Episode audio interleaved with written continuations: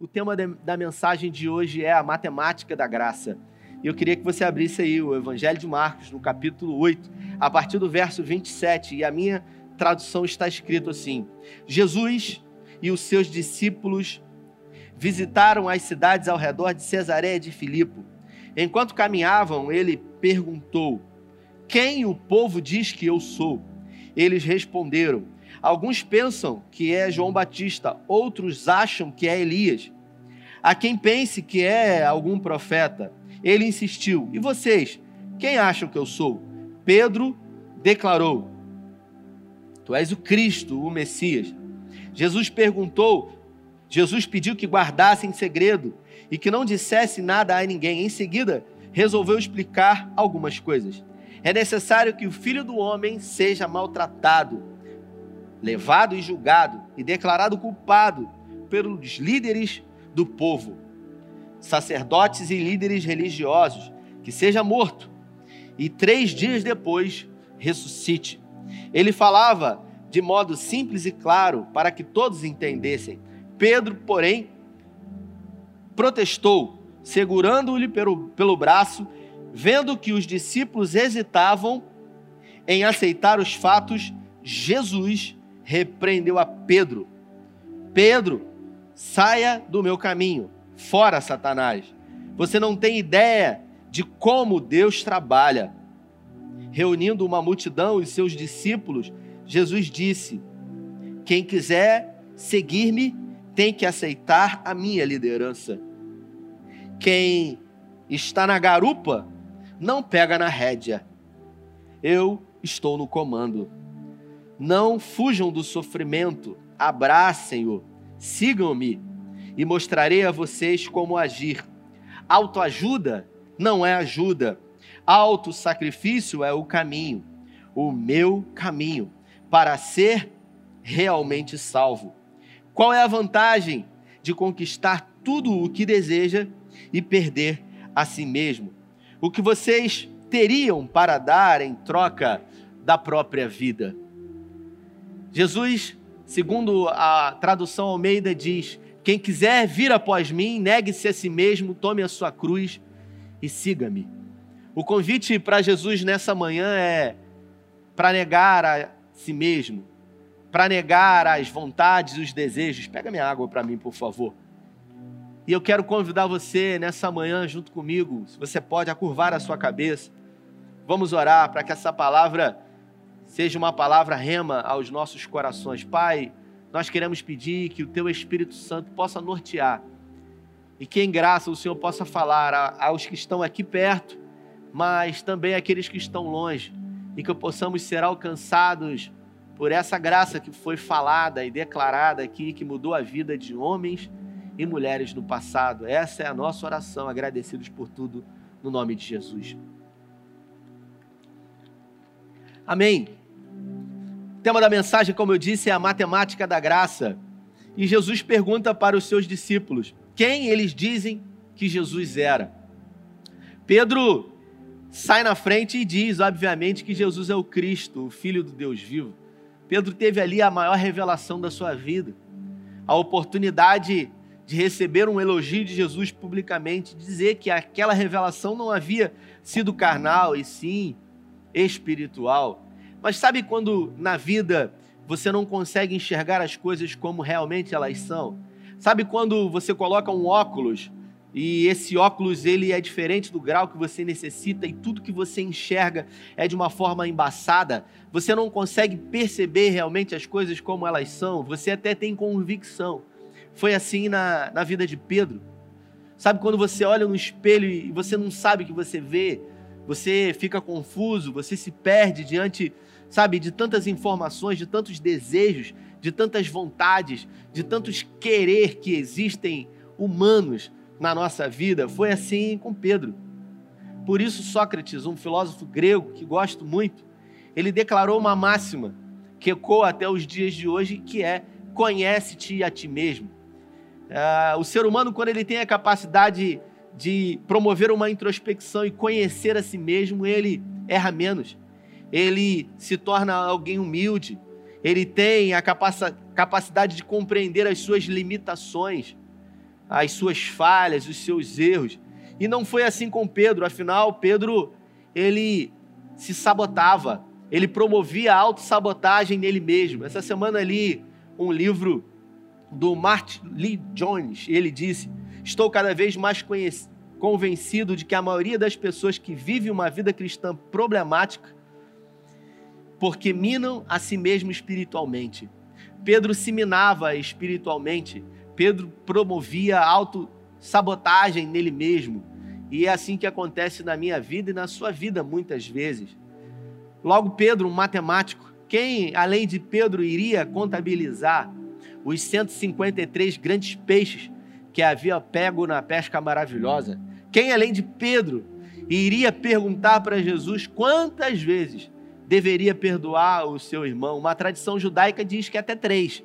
E Jesus disse não somente sete, como Pedro disse, sete vezes devo perdoar o meu irmão, querendo contabilizar a graça de Deus. Essa graça que jamais pode ser mensurada, pode ser compreendida, ela deve ser aceita, recebida. Logo, Pedro, esse matemático que recebeu a maior revelação da sua vida, dizendo que Cristo era o filho de Deus vivo. No momento seguinte, ele já se acha no direito de repreender a Jesus, dizendo que Jesus não deveria ir para Jerusalém, não deveria ser morto no madeiro, não deveria morrer no meu e no seu lugar. O texto tem a maior revelação, porque Jesus, depois disso, o repreende publicamente mais. Jesus reúne os seus discípulos e também a multidão que estava com ele. E agora ele dá uma palavra dizendo: quem quiser vir, quem quiser me seguir, negue-se a si mesmo, tome a sua cruz e siga-me. Observe que a palavra de Jesus é uma palavra para negar a si mesmo, não negar a Jesus. Porque naquela mesma noite, Jesus se dirigiu a Pedro e disse: Pedro, você está usando um óculos diferente da necessidade que você tem. Você acha que você já sabe tudo, mas eu vou dizer para você que as máscaras hoje elas cairão. Portanto, ainda hoje, nessa noite, antes que o galo cante três vezes, você me negará. Pedro, dotado de certeza, diz para Jesus: Jamais, Senhor. Ainda que todos os que estão aqui, eles vão embora, eles te abandonem, eu estou disposto a segui-lo até a morte. Observe como promovemos autossabotagem. Observe como temos convicções de que o controle está nas nossas mãos e que sabemos o que está, estamos fazendo. Pedro tinha essas certezas, que não eram certezas, que eram certezas de que nada ele sabia e de que tudo ele precisava aprender. Nós estamos num momento aqui, já no final do ministério. Jesus já havia caminhado com esses homens há três anos e meio. E agora, naquela noite, Pedro recebeu aquela exortação dizendo do próprio Jesus que ele o negaria.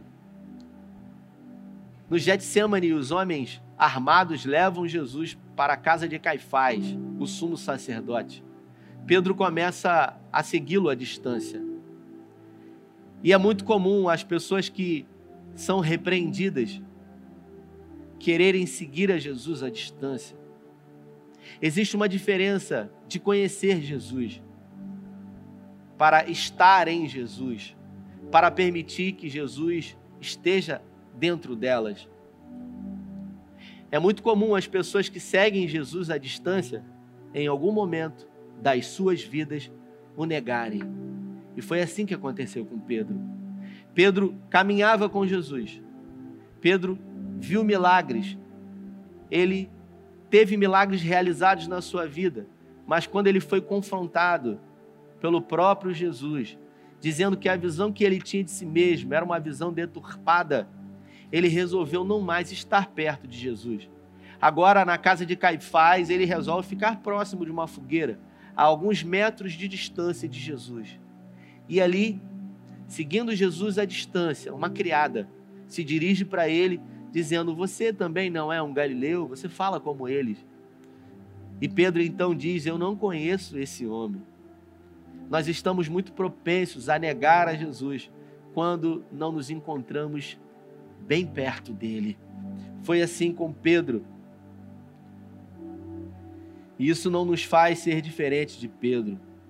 Por isso, eu quero convidar você nessa doce manhã a negar a si mesmo.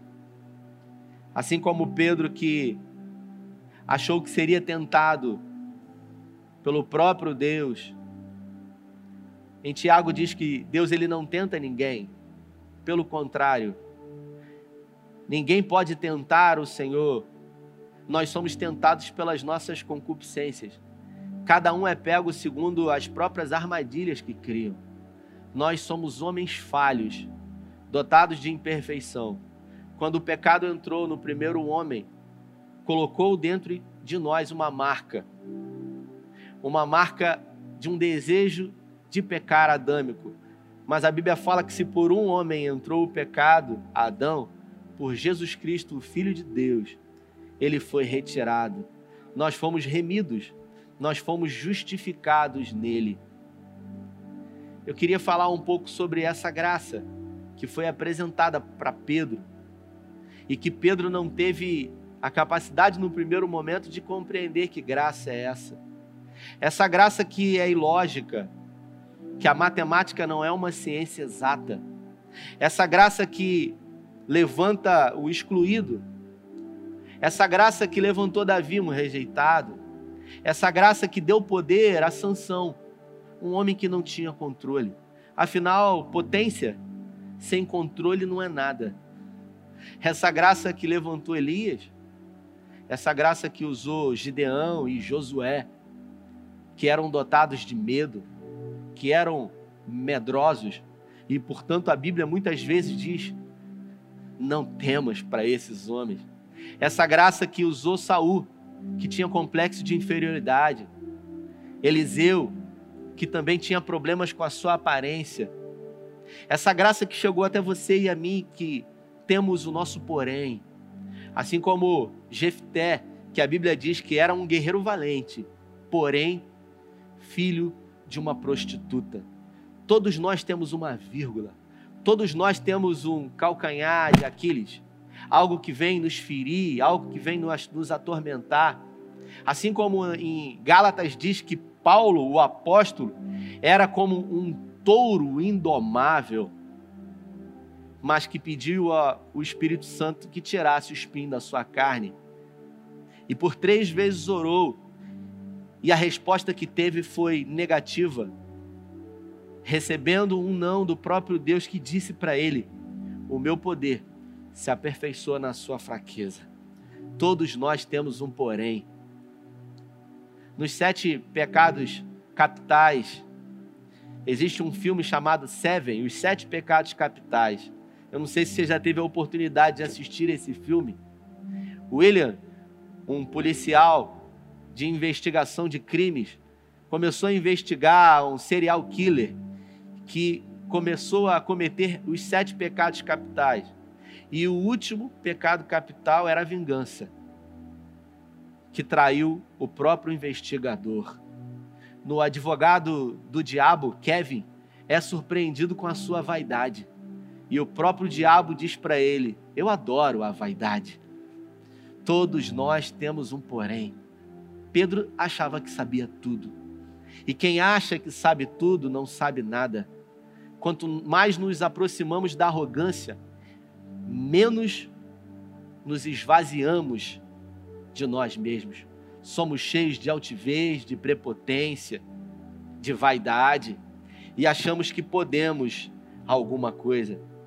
Mas a graça ela é transformadora, ela é poderosa ela tem a oportunidade de mudar a sorte, de mudar o destino, de ressignificar o passado, de transformar. A graça, ela é transformadora. Ela usa os menores, os fracos, os pobres, os desprezíveis, e ela nos constrange. A forma da graça chegar até nós e mudar as nossas vidas é uma forma constrangedora ela não é autoritária, ela não é uma lei, ela é contrária à lei. Por isso, ela é chamada de graça, favor não merecido. Mas quando ela chega, ela nos constrange, porque na graça não há lógica, ela contraria a lógica humana. Ela faz de alguém insignificante alguém importante. Ela faz de alguém que tinha um problema de visão espiritual, por que não dizer uma miopia espiritual, alguém com a capacidade plena de enxergar a vida. Pedro negou Jesus por três vezes porque decidiu não mais estar perto dele, segui-lo à distância. Existem muitas pessoas que decidiram seguir Jesus à distância. Elas não têm mais aquele comprometimento, sabe, o primeiro amor, sabe aquele primeiro calor que chega ao nosso coração, aquele desejo de fazer mais. Sabe quando você olha para você e você se sente pleno, você era vazio, você se sentia sujo, mas a graça chegou e ela começou a preencher o seu ser. Ela começou a fazer com que você se sentisse como você jamais se sentiu. Foi assim com Pedro. Só que ele achava que ele já estava pronto, ele achava que ele sabia de tudo, e por isso se achou no direito de exortar a Jesus. E Jesus disse para ele: Pedro, você não sabe de nada. Satanás pediu ao Pai para cirandar você, mas eu pedi, eu roguei ao Pai para que a sua fé não desfaleça. Essa graça, ela nunca desiste de nós. Essa graça é capaz de acreditar até mesmo naqueles que não acreditam em si mesmo. Talvez você olhe para a sua história e você veja que não tem mais jeito. Você olha para a sua vida diante de um processo de pandemia que dura quatro meses e você já nem acredita mais que que você pode. Mas a graça do nosso Deus, quando ela olha para você, ela te dá a condição. Porque ela não julga a situação que você se encontra, ela não leva em consideração aquilo que você fez. Simplesmente ela chega até você e muda a sua história. Talvez você diga que não mereça, mas é exatamente por não merecer que ela vem de encontro ao seu coração, mudando o seu destino, dando a você a oportunidade de ser aquilo que jamais você imaginaria. O que, que eu preciso fazer? Eu preciso perceber essa graça. Eu preciso estar disponível a ela. Pedro, depois de negar a Jesus, ele chorou amargamente. Os seus olhos foram abertos. Agora ele não enxergava mais com aqueles óculos diferentes da necessidade que ele tinha. Ele conseguiu olhar no espelho e a máscara dele caiu. A máscara do orgulho por achar que era melhor do que os outros, por achar que havia andado sobre as águas e podia alguma coisa. Escute o que eu vou dizer para você. Nós não merecemos nada. Se recebêssemos do Senhor aquilo que merecíamos, não estaríamos aqui. E é exatamente por causa dessa graça, desse favor, que nós estamos aqui. Todo mundo tem um porém, mas a graça ela não olha para o nosso porém, ela não olha para a nossa vírgula quando ela decide nos abençoar. Pedro, depois de negar a Jesus, ele retornou para a profissão de origem. Em Atos diz que ele voltou a pescar. O barco que se encontrava no estaleiro, no porto de Cafarnaum, foi colocado novamente nas águas do mar da Galileia. Os remos voltaram a ser utilizados por ele e numa madrugada inteira ele tentou pescar e não conseguiu pescar um único peixe. Depois de Jesus já ter ressuscitado, ele vai ao encontro de Pedro, mostrando para Pedro que mesmo que ele tivesse negado a Jesus, para Jesus isso não faz diferença. Porque o amor de Jesus não é um amor circunstancial, não é um amor compreendido numa lógica de meritocracia. O amor de Deus por nós é um amor ilógico. E ele chama Jesus para um almoço, um churrasco de peixe. E ali, depois daquele almoço, ele pega nos ombros de Pedro e ele, ao andar por aquela faixa de pedra, porque não era areia esse lugar, eu estive lá, ele começa a conversar com Pedro, perguntando para Pedro uma pergunta simples: se Pedro realmente o amava. E Pedro então diz para ele: Sim, Senhor, tu sabes que eu te amo. Depois daquele dia, depois do encontro verdadeiro com a graça, Pedro nunca mais foi o mesmo. Porque durante toda a vida, Pedro desejou ser quem ele não era. Quem ele não havia sido projetado, programado, idealizado para ser. Tem muita gente que quer ser outras pessoas. Tem muita gente que quer fazer da sua vida uma mentira. E às vezes isso não é nem proposital. Tem gente que a vida inteira está fugindo por traumas do passado, por circunstâncias que aconteceram na sua vida. E por isso elas se esforçam em ser quem elas não foram chamadas para ser. Por isso, quando Pedro descobriu quem ele era, nunca mais ele quis ser quem ele não precisava ser. Quando eu e você temos um encontro com a graça, nós nunca mais queremos ser ninguém que não seja a si mesmo. O convite de Jesus para mim e para você nessa manhã é receber essa graça. É negar a si mesmo. E negar a si mesmo e segui-lo. E segui-lo de perto. Entendendo que tudo que ele fez, de Gênesis no capítulo 1, no versículo 1, até o Evangelho, até o Apocalipse, no último versículo, foi para trazer a ligação de volta daquilo que havia sido perdido. Essa graça está disponível a mim e a você. E eu quero convidar nessa manhã, você que tem um porém, você que tem um pecado de estimação, você que até tenta, sabe, mas todas as vezes que você é confrontado pela sua própria consciência diante dos pecados que você tem, rotineiros da vida, você acha que você não vai conseguir. Você se limita a permanecer no lugar que você está.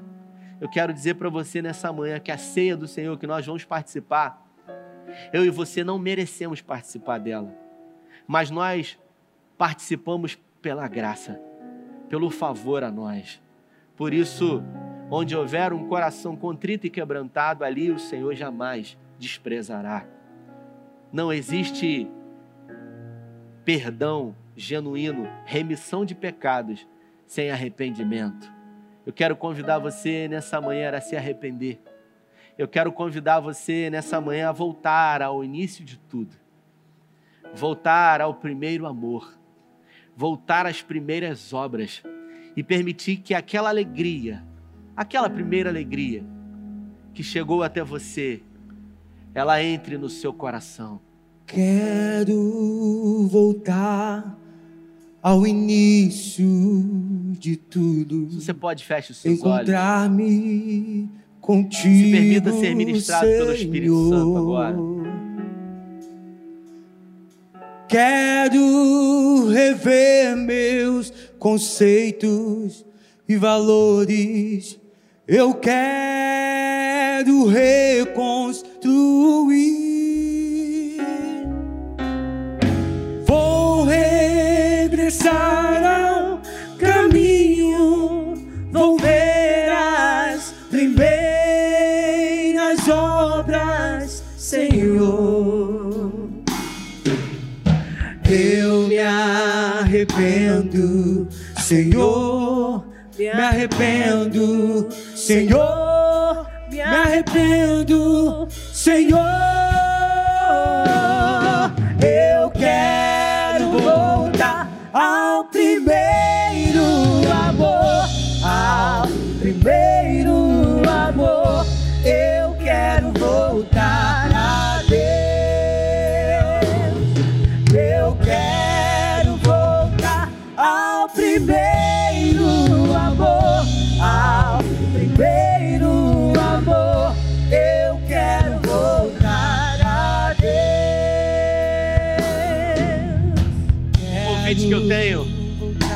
Para você nessa manhã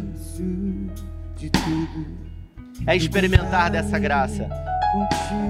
Quando. Pedro experimentou da graça verdadeira, surpreendente de Jesus, mudou a história dele, mudou a forma de visão de si mesmo. A imagem que ele tinha dele mesmo era distorcida. Pedro não teve o que mereceu por negar a Jesus. Você jamais terá aquilo que você merece. A única coisa que você vai receber de Deus é o amor dele, é a graça. E depois de ter um encontro com a graça, na primeira pregação em Atos, em Pentecostes, 3 mil almas foram acrescentadas. Na segunda vez que ele ministrou, Quase 5 mil almas se converteram. A matemática foi mostrada que a matemática do reino não é uma ciência exata. Pedro vivia uma vida de mentira, querendo a todo momento chamar a atenção de Jesus e ser quem não tinha sido chamado para ser.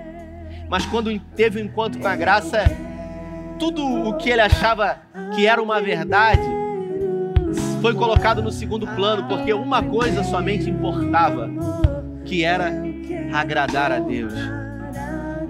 Eu quero declarar sobre a sua vida que nessa manhã você vai receber aquilo que você não merece. Você vai ser alvo da graça de Jesus. Essa graça que muda quadro, que reverte situação, que transforma impossibilidade em possibilidade, que realiza milagres. Porque quando a graça entra, a alegria chega com ela. Ela é restauradora. Ela é revigoradora. Onde quer que há morte, quando ela chega, a vida entra. A cor, o sabor, a alegria. O pranto dá lugar à festa. Eu quero orar junto com você. Você que tem se sentido longe do Senhor. Você que tem hoje se sentido como Pedro, afastado do Senhor. Você que tem seguido o Senhor um pouco não tão perto como deveria. Você que hoje entende um pouco essa ilustração que eu disse, que por estar longe, em algum momento teve a capacidade de errar. Você que tem vivido na sua casa, você que não tem congregado e por isso tem escorregado, cometido pequenos delitos, pequenos pecados. E esses pecados, até no primeiro momento, são pecados atraentes, eles são eles são prazerosos. Afinal, o pecado, Provérbios diz que o pecado no início ele é como mel, mas o final dele é fel.